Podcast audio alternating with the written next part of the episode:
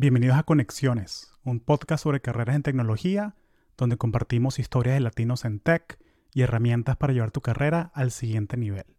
Mi nombre es Hugo Castellanos. Gracias a toda la gente que vino al Meetup en Orlando. Fue genial conocer a un grupo de personas que escuchan el podcast, que trabajan remoto, gente que quiere trabajar remoto. Eh, fue bien, bien cálido, fue bien, bien gratificante el evento. Me, me agrada mucho que la gente se acercó y, sobre todo hubo gente que me escribió después que, oye, Hugo, lástima, no pude ir, yo quería ir, tenía un evento. Así que lo vamos a repetir. Vamos a hacerlo en enero de nuevo, un evento presencial. Eh, también vamos a seguir haciendo los meetups de manera virtual por Zoom. Si quieres enterarte de los meetups, si quieres hacer networking, conectar con otra gente que escucha el podcast, eh, vea las notas del show aquí en los comentarios y va a haber un link para meterte a mi lista de correos.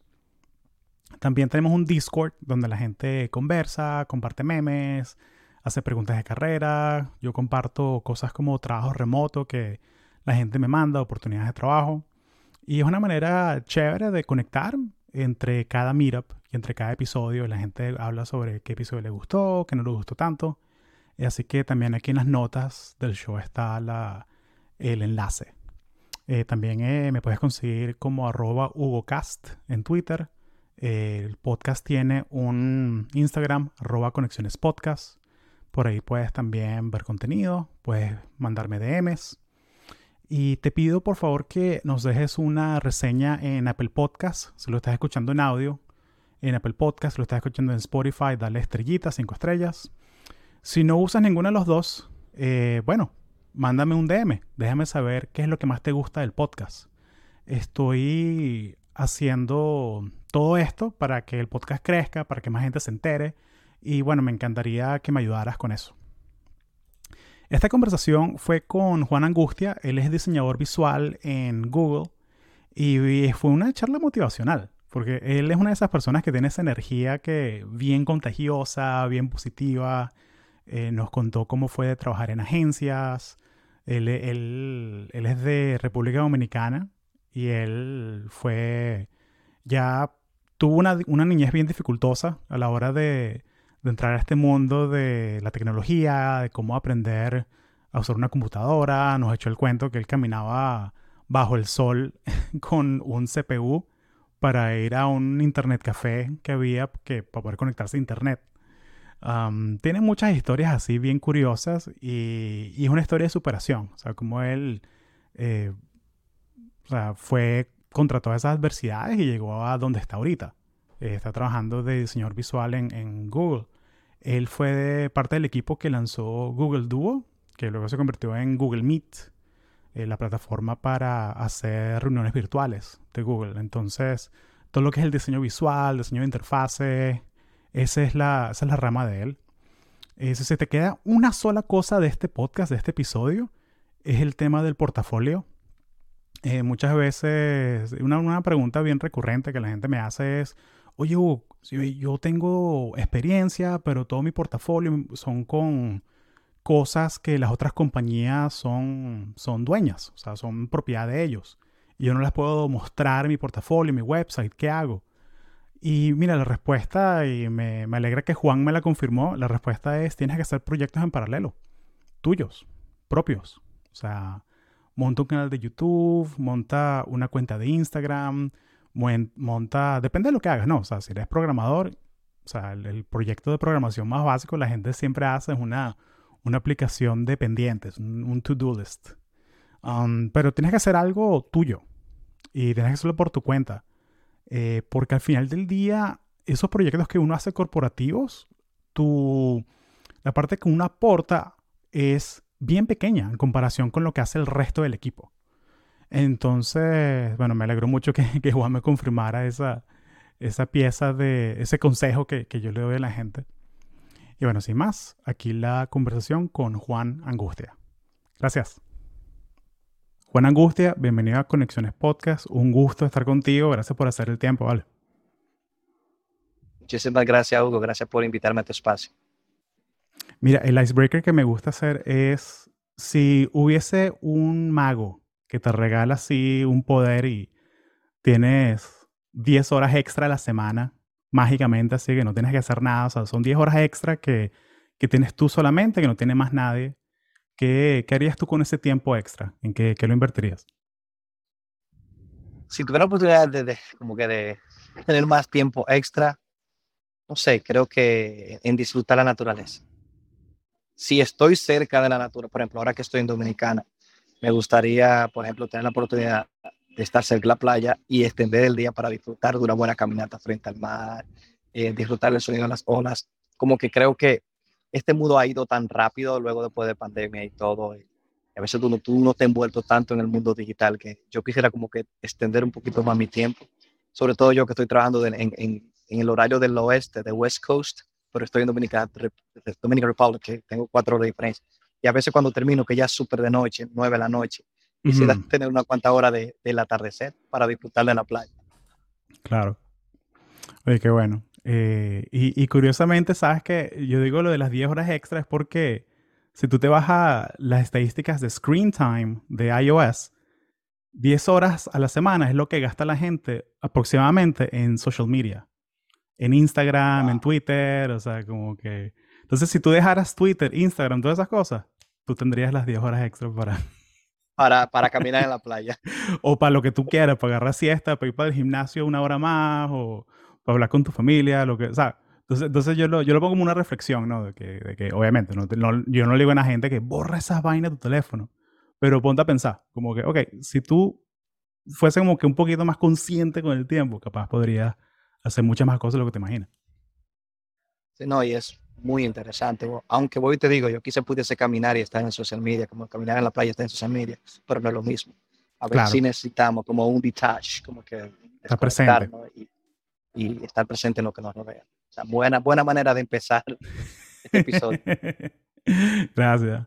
Mira, y cuéntame, ¿cómo, ¿cómo fue que tú te metiste en este mundo, este mundo tech? O sea, tú, tú tienes un, un digital footprint bien grande de podcast, entrevistas, televisión, todo lo que tú haces, pero me da curiosidad cómo, cómo fue que tú entraste a este mundo tech. O sea, ¿cómo, cómo, fue, cómo fue esa chispa que te empezó la curiosidad de que, ok, quiero meterme en esto?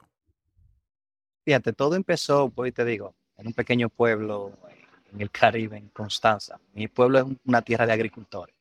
Allí todo lo que predomina es la agricultura y ahora un poco el turístico, el turismo. Y yo desde pequeño, desde que tuve mi primer contacto con la computadora en el 98, como que sentí esa pasión por la tecnología, wow, por este instrumento, porque yo sentía como que me abría las puertas hacia el mundo. Desde, desde ese pequeño pueblo, campo, yo tenía la oportunidad de, de conectarme con el mundo, como que sentí ese, ese amor por eso. Y, es interesante, hoy en día yo reflexiono hacia atrás, cómo yo llegué aquí, y, y, yo digo, ok, nunca me imaginé que iba a ser diseñador, nunca me imaginé que iba a trabajar en Google eh, mis inicios, pero sí supe que me, me, encantaba la computadora, la tecnología, y como que todo, cada, cada paso que di en ese entonces, por ejemplo, por allá en, en el 2001, yo recuerdo que yo caminaba casi un kilómetro, casi una milla, o casi media milla, para conectarme en un pequeño laboratorio de computadora, que era en el único lugar que yo tenía acceso a Internet. Y cuando te digo que caminaba con mi computadora, era con un CPU Pentium 3 en la cabeza, con ese sol del Caribe, y me relajaban los muchachos, me decían, tú vas a quedar loco. Y, y, es interesante porque yo, hoy te digo, mi amor hacia la computadora era tanta que era como jugar Nintendo para mí eso. Y claro. pero voy te digo, todavía no hay una idea clara de que, que, cómo yo iba a llegar acá. Ahora bien, en ese entonces yo quería ser productor de sonido, ingeniero en sonido y esas cosas. Uh -huh. eh, y, y, y, pero no me gustaban nunca las matemáticas. Entonces lo que hice fue lo siguiente, seguir disfrutando de la computación. Cuando logra la, la, el momento de ir a la universidad, me traslado de mi pequeño pueblo hacia la ciudad de Santo Domingo, que es la capital de mi país.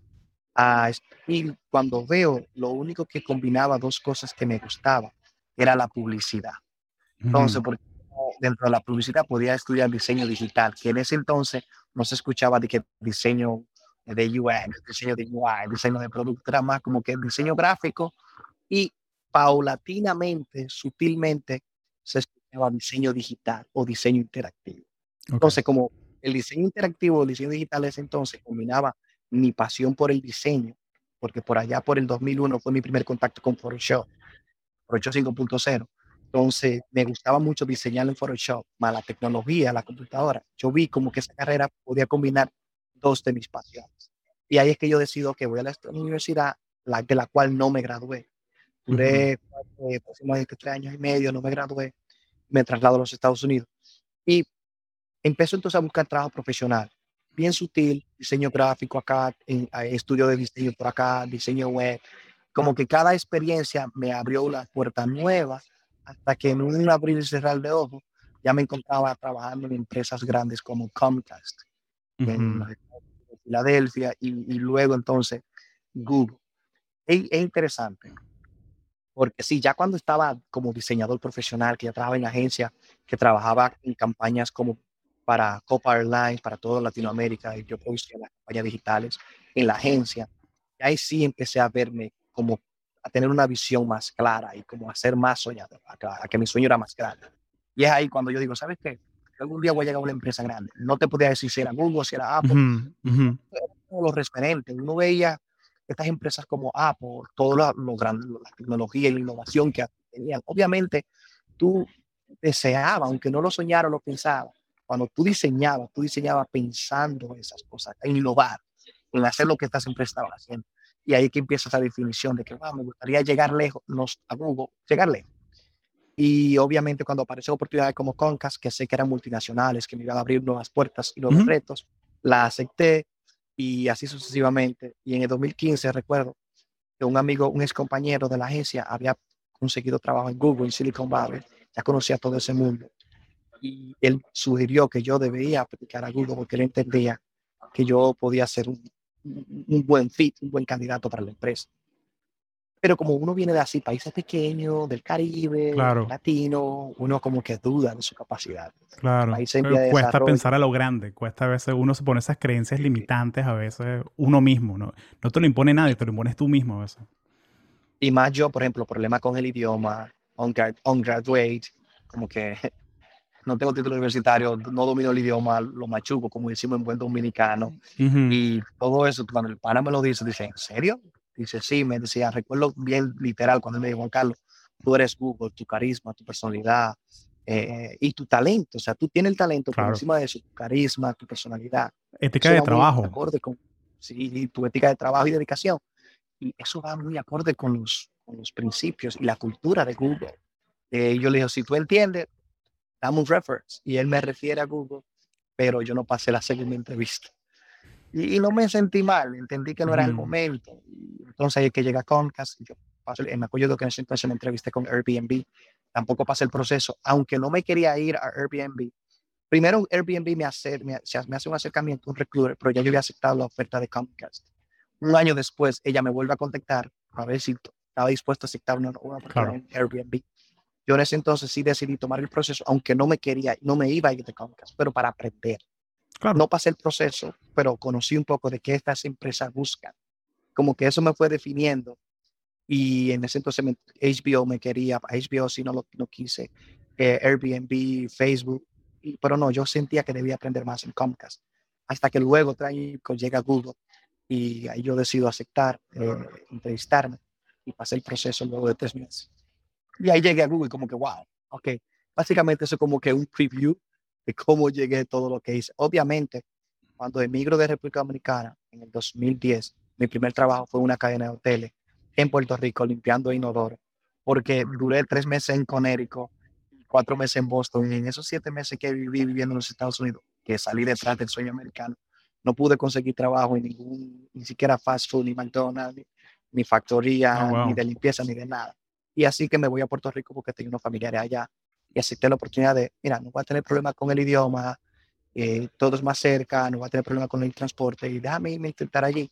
Y al mes es que consigo ese trabajo en esa cadena de hoteles, limpiando inodoro y siempre me gusta oh, resaltarlo, porque nunca me imaginé. Yo vengo de un país donde yo tenía un buen trabajo, trabajaba en el periódico número uno del país, en el área digital, y ahora verme allí, pero irónica la vida, yo ganaba en una semana y media limpiando inodoro más de lo que me ganaba en mi trabajo profesional en mi país lo cual me mostró como que, ok, voy en la dirección correcta de conseguir lo que yo quiero, que es el, tan aclamado sueño americano.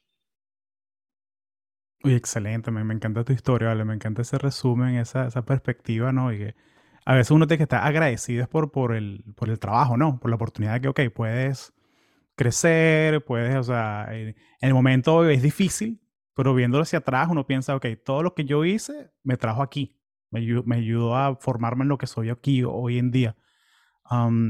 cuéntame un poquito cómo es tu, cómo es tu día a día, o sea, como, mm, eh, o sea, como que, porque tú dices visual designer, pero yo lo veo como, como UI, como diseño de interfaces. Eh, ¿Es más, más o menos por ahí que va la cosa? Sí, es literal, es así. Eh, en Google, lo que la industria conoce como UI designer, en Google se llama visual designer. Pero no necesariamente, no necesariamente hago UI designer. también soy UX designer, que dentro de Google UX le llaman interaction designer. Básicamente como que la industria le llama UI, UX internamente le llamamos visual interaction. So, visual designer.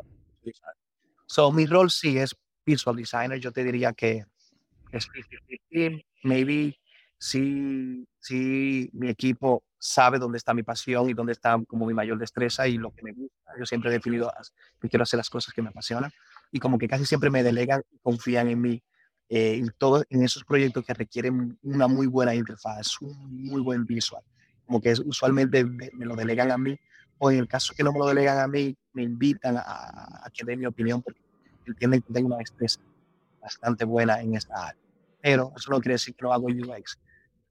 Yo te diría que todos los proyectos que yo hago quizá tienen, en, muchos casos, la mayoría tienen un 70% de UX, quizá un 30% de UI. Pero sí, usualmente también tengo proyectos muy grandes en el que el visual es clave, por eso me lo legan a mí.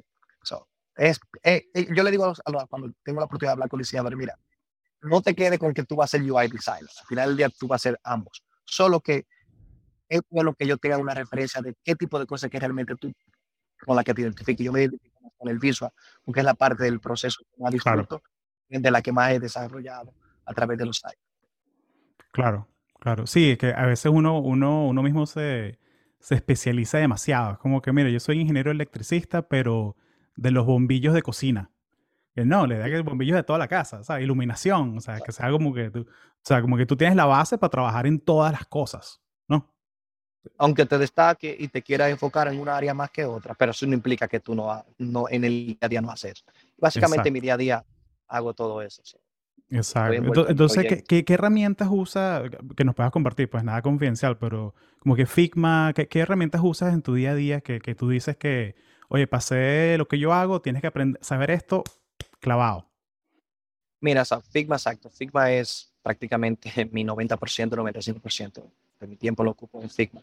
Pero ahora bien, yo, dependiendo del proyecto, yo utilizo una herramienta que se llama Flinto for Mac que es una aplicación que me permite hacer prototipos realista, realista. O sea, como que yo en Flinto te puedo llevar mi diseño a Flinto y en Flinto darle vida e incluso probarlo, hacer A-B test en mi celular. Claro. Y, probar y sentir como que ese feeling que usualmente un diseño estático no te da. Y también eh, exportar un video de, ese feeling y utilizarlo en la presentación cuando tengo que presentar las ideas y vender es la dirección correcta para solucionar el problema o para traer la innovación a la aplicación. Básicamente mi día a día es Flinton 90% y salvo algunos casos traigo Flinton a la mesa cuando tengo el tiempo o cuando entiendo que el, proyecto lo necesita.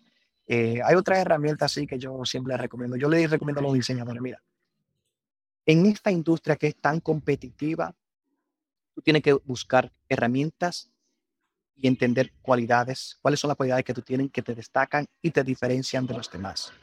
No es que tú vas a ser mejor que los demás, pero es que tú vas a ser diferente y esa diferencia va a traer un valor agregado a la mesa de la empresa que te contratan y eso las empresas lo buscan, lo están buscando. Entonces yo voy y te digo, si yo sé que Flinto me va y de hecho dominar ese programa o dominar eh, el área de crear prototipos en alta calidad, me hizo destacarme dentro quizá del montón que el equipo quería contratar en ese entonces. Y es por eso que mi manager se interesa, oh, me gusta cómo el trabajo, su metodología de trabajo se acerca mucho a la mía y él suele por hacer prototipos de sus ideas para hacerla más realista y venderla. Y lo igual que yo, entonces eso me, me, hizo, hizo crear un gran interés en mi manager y por ende en el equipo. O sea, eh, esas son prácticamente las herramientas del día. Oye, genial, muchas gracias. Eso, eso, eso es súper útil, sobre todo para la gente que, que sabe, oye, ¿qué herramienta aprendo? ¿Qué, me, qué, curso de Coursera hago? ¿Sabes? O sea, que bueno, mira, Figma es como el... un chef que sabe usar su cuchillo bien, un diseñador tiene que saber usar Figma bien, UX, UI. Um, claro, y, y, algo, Hugo, que quiero aclarar. Es bueno saber la herramienta, pero más que saber la herramienta, y aquí es que entra el lado de UX, más que enfocarse en dominar las herramientas, que nunca está de más, siempre es bueno. Es más tratar de, de desarrollar ese músculo del cerebro que, donde depende la curiosidad. En esta área hay que ser curioso, hay que hacerse preguntas, ¿por qué se hace de esa manera? ¿Cómo el usuario lo entiende? Entender cómo el usuario interpreta las cosas. Eh, y, y, él, y es el aspecto de UX, como que, que es el que, el que más tenemos que desarrollar y se desarrolla con el tiempo. Porque créeme, diseñar es la parte más fácil. Ahora, cómo solucionar los problemas, cómo buscar las estrategias correctas, cómo presentar y vender esas ideas, esas potenciales soluciones, es el aspecto más difícil. Yo lo resumo que en la parte que, la parte más complicada para mí de mi trabajo es cómo ser diplomático. La parte de trabajo con un número de, de, personas con diferentes experiencias, con diferentes background, con diferentes curiosidades. Y en, la mayoría de los casos tiene que aprender a delegar cómo manejar esos inputs, eso como feedback de, de tu propuesta. Y, porque al final del día es un, trabajo en equipo, un trabajo en conjunto para billones de usuarios. O sea, y, es la parte, la parte más difícil. Sí es bueno conocer el software, sí es bueno dominar Figma, pero es muy bueno dedicarle tiempo a, a, despertar ese músculo del cerebro que te permite ser curioso y indagar y, tratar de buscar soluciones mejores, más de las que tiene la mesa. Claro, me encanta eso. Sí, me recuerda un amigo que que traje en ventas y, él tenía dos teléfonos, ¿no? El teléfono del trabajo, el teléfono de personal. Y él a propósito pidió que, no, del trabajo quiero que me den un Android y el mío personal voy a tener un iPhone. Porque me gusta explorar, o sea, qué apps existen en los dos universos, o sea, en los dos ecosistemas y aprender y ah, ok, mira, esta cosa que la hacen aquí un poquito diferente, aquí la hacen de esta manera, como esa curiosidad que es muy, muy difícil enseñar, esa curiosidad como que la gente la tiene o, no la tiene, ¿no? Es difícil desarrollarla a veces. Sí, es, es así. Yo mismo, a la gente me, me sorprende cuando me dice, oh, pero tú trabajas en Google, porque tú tienes, tú usas Apple? So, yo uso todos los sistemas, porque yo desarrollo productos para todos los sistemas. Y tú me ves siempre como amante de la tecnología, obviamente me gusta curiosidad y ver qué es lo nuevo en todo, cómo funciona. Porque al final del día es una enseñanza para mí. Exacto. Yo también soy un, un, usuario. Además de diseñador, yo soy, también soy un usuario. Yo consumo de la tecnología. Por supuesto, por supuesto. Ah, mira, eh, se nos está acabando el tiempo, pero quiero hacer una pregunta que tengo una, una, una persona que estoy mentoreando y, y, ella tiene un problema y quería hacerte una pregunta a ti, que es que mm, ella trabaja en el área de instructional design, eh, diseñando cursos para cadenas de hoteles, para entrenar a su personal. Y una pregunta sobre el portafolio. Eh, porque obviamente muchos de los proyectos que la gente hace dentro de las empresas son de la empresa, son IP privados, o sea, no lo pueden usar para, para su portafolio. ¿Cómo, ¿Cómo manejas tú eso? O sea, como que muchas de las cosas que haces tú que no puedes poner en tu portafolio, eh, ¿Tú dedicas tiempo a hacer cosas solo para tu, portafolio, para ti? ¿O, o qué, qué, consejos le das tú a esa gente que está, oye, mira, tengo mucha experiencia, pero mi portafolio público es bien, bien flaquito? ¿Cómo, cómo hago para, para crecerlo? Yo, lo primero que le digo, una pregunta que bueno que la tuve, constantemente me veo en el día a día, cuando yo doy mentoría sobre todo. Mira, si tú entras a juanangustia.com, mi portafolio, tú vas a ver que yo no tengo ningún proyecto de mis empresas anteriores. Casi todos son conceptos, propuestas muy personales. Y déjame decirte por qué. Por lo general, cuando tú trabajas en estas empresas, tu participación es mínima. Si tú comparas el, el, scope, como que todo, todo lo que envuelve el desarrollo de ese producto, tu participación es muy mínima. A lo mejor quizás un 10% de, de la escala de todo el producto. Entonces, yo le digo a la gente, no, no, no quieran depender de sus experiencias reales amen esta, esta carrera, abrácenla, hagan la suya. ¿Y cómo lo hacen? Siendo curioso, si tú eres amante de, de, los videos musicales en línea y tú te gusta YouTube, como diseñador, tú debieras hacerte preguntas. ¿Cómo puedo mejorar esta, esta experiencia? ¿Qué cosa entiendo que YouTube ha echado a un lado que debería ser útil para mí y para los usuarios? Y con esas preguntas que tú te haces, eso te va a llevar a, a, a, a hacerte un planteamiento Ah, y ya tú estás haciendo tu propia investigación. Ahora, no lo dejes solo en pensamiento, ponlo práctico, llévalo a la práctica. Entonces, créate todo un use, un use case, desarrolla esa idea, plásmala en papel, lleva la prototipo, diseñala, documentalo y toda esa documentación, entonces tú la puedes plasmar como un use case que puedas utilizar en tu portafolio. Te digo porque eso puede ser más beneficioso que cualquier proyecto del pasado, porque ahí tú puedes mostrar tu 100%, claro. máximo potencial y tú puedes decir cómo surgió esa idea, de dónde viene el concepto, el de, de, concept behind the design. Y, y, tú estás mostrando una persona que, que, que piensa como hacia adelante, no espera que le digan para querer mejorar o innovar las cosas. Ya tú te estás presentando como una persona curiosa y amante de la innovación. Tú no tienes, pero porque usualmente estos proyectos te lo dice alguien, mira, nosotros necesitamos hacer esto por esto y. Pero el tú crear proyectos propios, presentarlo en tu portafolio, tú vas a cubrir casi todas las áreas, diseño, investigación, prueba, prototipo, eh, entrevista, y, y, y, todo eso tú lo plasmas y tú puedes decir a la gente, mira, aunque yo soy diseñador, yo entiendo todo el eh, el design thinking. Y yo le digo a la gente, mira, no esperen eso. Yo le digo, busquen por lo menos tres experiencias de usuarios digitales diferentes, como por ejemplo una aplicación de móviles de Android, una aplicación de tablets de Apple, una, una experiencia de, de, televisión, de smartwatch, y diseñen sus propias soluciones de productos que le gusten y hagan eso como un ejercicio, como un hobby, y plásmenlo. Si tú seleccionas diferentes plataformas, tú de todo se está mostrando también que tú dominas todas las plataformas, que tú eres un, un, multi, multidisciplinario designer. Entonces, como que yo le digo eso, no, no, no, dependan necesariamente de los trabajos del pasado. Cuando yo me fui a Google, yo no presenté ningún trabajo de Comcast o de mis trabajos anteriores.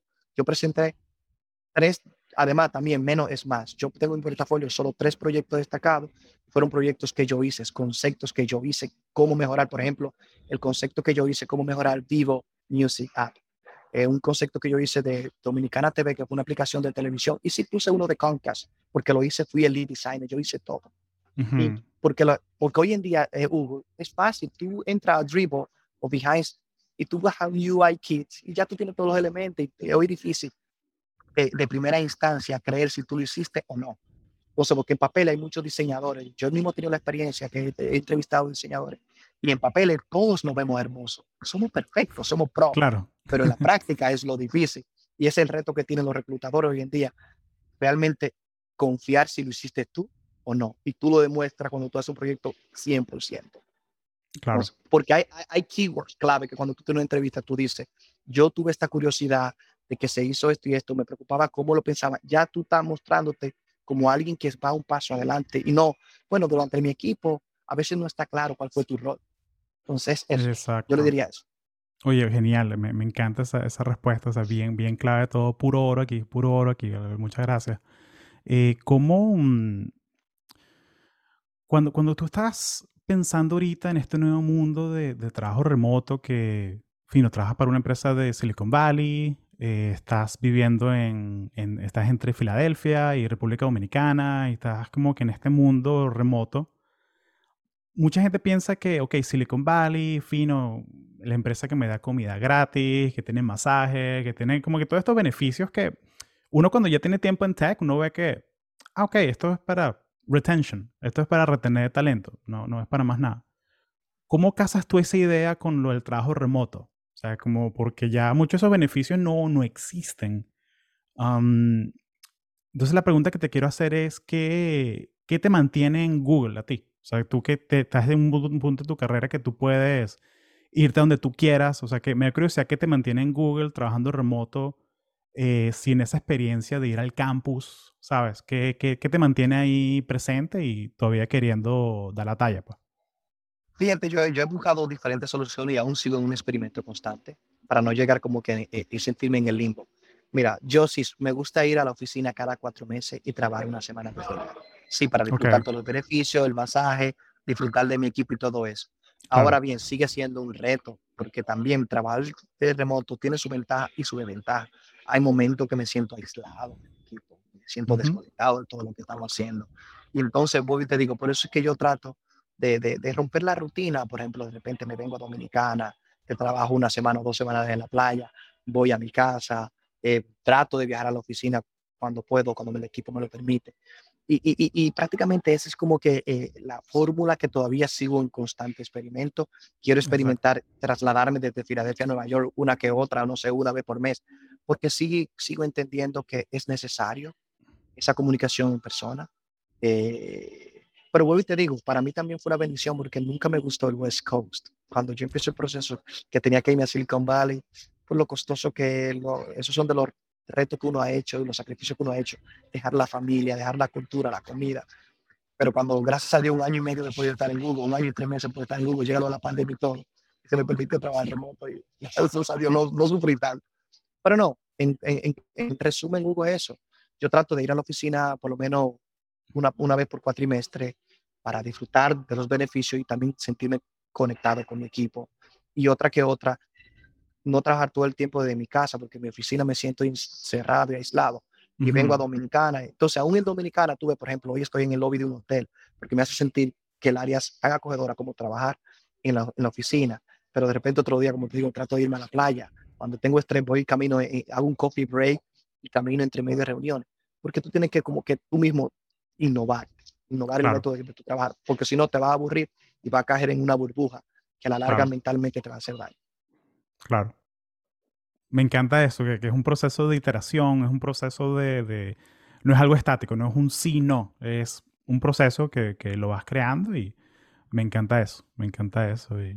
Qué, qué cómico que no, no te gustó el West Coast, me, me curioso eso. No, no, eres la primera persona que me lo dice. Eh, de hecho, tenemos un capítulo por ahí que es de Silicon Valley overrated, que y exploramos esa idea de que ahorita no, si quieres comenzar en tech, de pronto no, no te hace falta irte para allá. Ahora es lo mejor. Yo digo a la gente, ahora ustedes están en la época de oro del tech.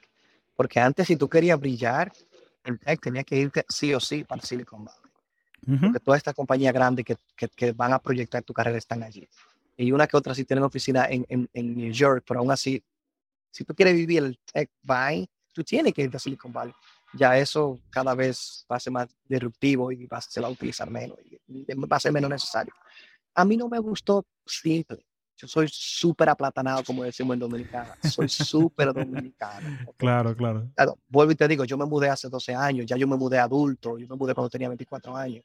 Soy nacido y crecido aquí en Dominicana, entonces soy muy latino, no domino todavía el idioma, eh, no entiendo los chistes ni los humor de los gringos y todo eso, y como que sí es una muy buena experiencia estar envuelto en todo eso. Yo he tratado de absorber lo mejor de los dos mundos, pero al final del día, profesionalmente me sentía súper, súper realizado, pero siempre había un vacío. Claro. Y era mi gente, mi gente. Siempre había como esa necesidad de sentir a los míos cerca, o, o, lo, o lo, mío, de embrace my culture. Uh -huh, uh -huh. Y, y, allí sí hay dos o tres latinos, pero éramos como que, ok, éramos dos o tres. Esa necesidad de sentirme de embrace my culture y estar cerca como de lo mío, siempre me hizo tener un vacío. Y yo decía, para yo aguantar en esta empresa, no va a ser en Silicon Valley. Yo, y, y de hecho, cuando entré, siempre me, me entré con de en cualquier momento mudarme al, al, East Coast, a Nueva York, que era lo más uh -huh. cerca de mí. Y eso es lo que te puedo decir. Porque me encanta, me, me, encanta que estás claro, estás claro en lo que te gusta, lo que quieres hacer. Eh, oye, tremenda historia, ¿vale? Oye, muchas gracias, Juan, por, por tu tiempo. Eh, algo más que, que, quieras compartir, promover. Bueno, la gente que vaya a Latinología, a tu podcast sobre eh, latinos, sobre gente que trabaja en UX, eh, lo vamos a poner aquí en las notas del show. Pero mm, bueno, algo más que quieras compartir, comentar. Oye, muchas gracias por tu tiempo. Sí, no, gracias. Antes de, que, de acabar la llamada, me gusta primero darte las gracias. Admiro tu trabajo y es interesante, como te comenté fuera de cámara, de que prácticamente el, el, concepto de la tecnología es muy similar al concepto tuyo, al concepto -huh. de diseño cha Y, y, y, y, es eso, nosotros como latinos, nuestro, nuestra, nuestra, la, nuestro rol que ya estamos en Silicon Valley es promover la cultura latina dentro de Silicon Valley, dentro del segundo tech, y traer, de, tratar de ayudar a, a, construir un puente entre esos latinos que sueñan con llegar a Silicon Valley o a trabajar en empresas grandes, innovar en el mundo, y aquello que ya estamos. Entonces, eh, gracias por eso y por eso fue que nació Latinología. Sí, Latinología es un podcast que está enfocado en aquellos latinos que se están destacando en el área de diseño, pero no solo de diseño, sino en el área de tecnología como tal. Si tú trabajas en el área de limpieza, en por una empresa de tecnología, tú tienes una historia que contar. Si tú trabajas en el área de mercadeo o de, o de finanzas o de leyes, de, pero dentro de la industria de tecnología, tú tienes algo que contar. Y yo quiero como que open the mic for these people y y que compartan su historia para ayudar a traer más latinos. So, yo digo, mira, yo quiero ser un puente entre los latinos, entre Silicon Valley y aquellos que quieren entrar. Y eso es lo que tú trabajas. Nada, yo quiero invitar a la gente que sí, que me, gusta ser muy accesible, que me, me, sigan en las redes sociales, como en Instagram, que me pueden encontrar por Juan Angustia G, y, y el, el, podcast que está en todas las redes sociales, eh, eh, YouTube, Spotify, Apple Podcasts, Google Podcasts. Perfecto. Perfecto. Oye, Juan, muchísimas gracias por tu tiempo y mucho éxito en todo lo que viene. Muchísimas gracias a ti, igual para ti y tu familia. Mucho éxito, Hugo. Ahí hermano.